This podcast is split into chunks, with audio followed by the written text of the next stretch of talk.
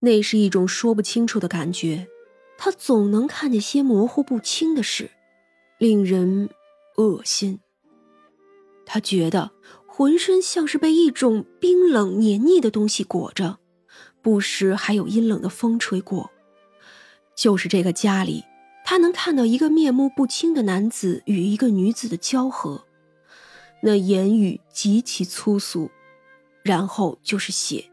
他总是能看到那男子和女子身上冒出无数的血珠子，然后就是咒骂，是火把，是另一场更加恶心的交合，两个男子的。男子之间，这没什么，只是其中一个是他的父亲。这一回，他终于能看清楚了，他父亲竟然做了这种事。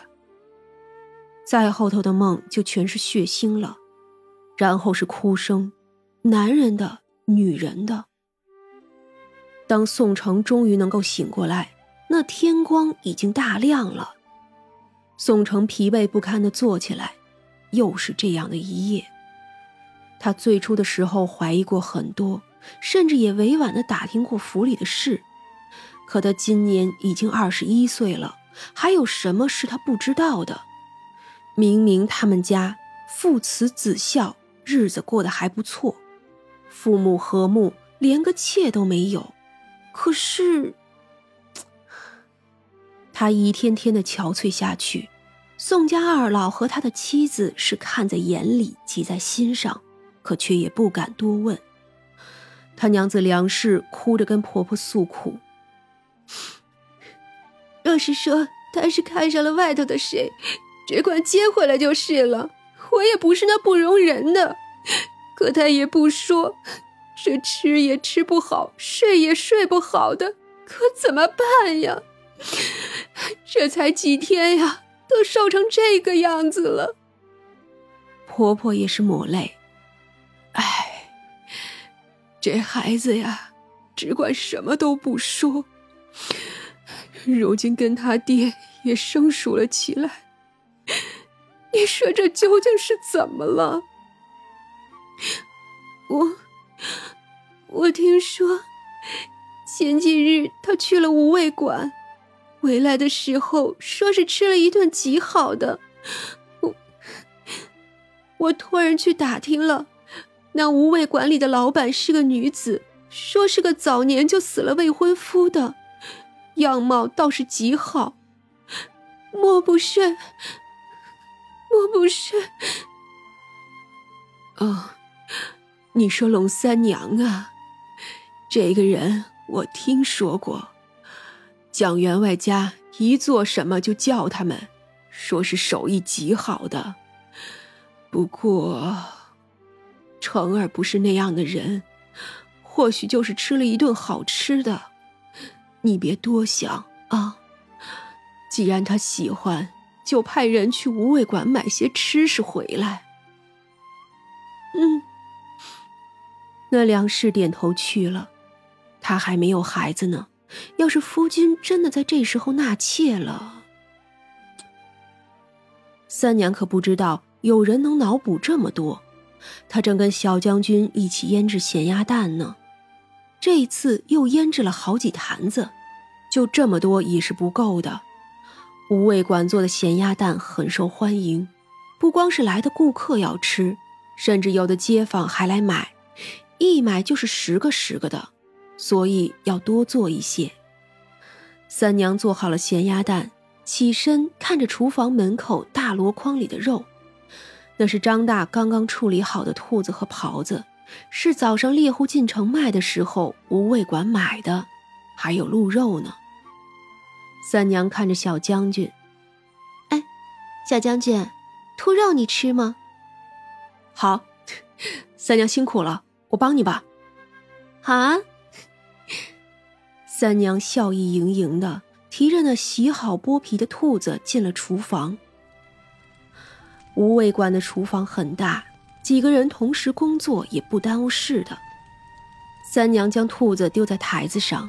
取了一把大菜刀，对半剁开，然后剁成块儿，取一把青辣椒、一把红辣椒切成了小段儿，再把葱姜蒜切成大的片儿。锅里加上清水，将兔肉与一部分的葱姜蒜片下锅，再加上一些烈酒，烧开，撇去浮沫，然后再煮一会儿。毕竟是野味，总有腥味儿的，多煮也是为了去掉这个味道。出锅后，起锅烧油，油六七分热的时候，开始下锅炒兔肉。等炒的水分差不多了，香味儿出来了，再放入葱姜蒜，再加上一勺三娘自己做的酱汁，然后就是爆炒。等那颜色炒成红色的时候，再加入花椒、干辣椒和香叶。炒一会儿，再加入米酒，等米酒开了之后，加一点酱油和糖，一点盐，然后盖上盖子，小火煮着。趁这个功夫，三娘又做了些别的菜，也有几道是外头要的。等约么两刻钟后，这兔肉也差不多了，再换大火下青红辣椒，再继续爆炒几分钟，收汤后。这一道双椒兔肉便做好了。薛冲闻着就觉得自己好饿呀。也是这个时候，宋家的家仆来了，点名要三娘做的东西。三娘一挑眉，索性将这兔肉分了一半给他拿去，还带了些别的点心以及菜肴。反正这一整只兔子也足够大了。差不多外头也都上齐了。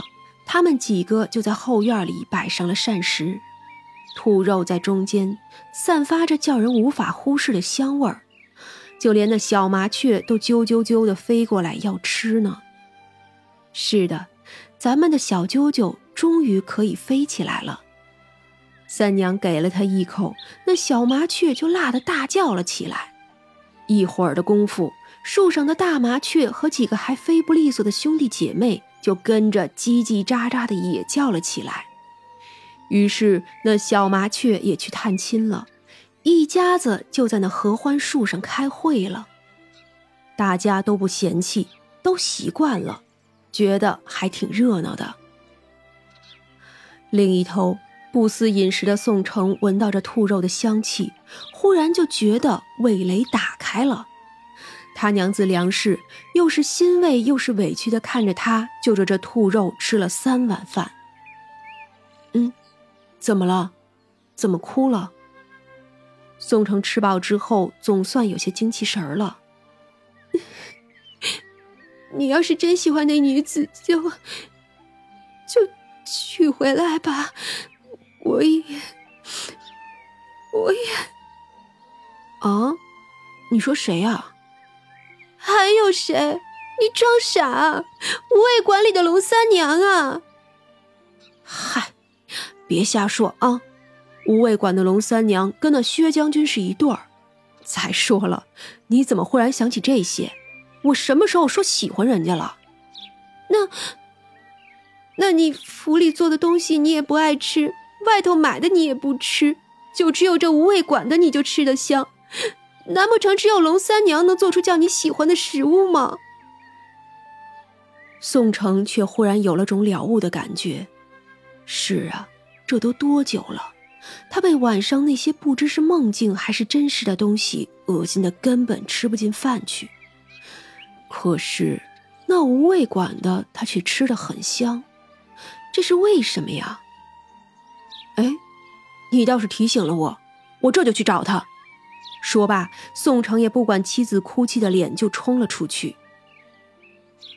无味馆里，刚刚吃饱喝足的三娘坐在树下，靠着小将军正逗鸟呢。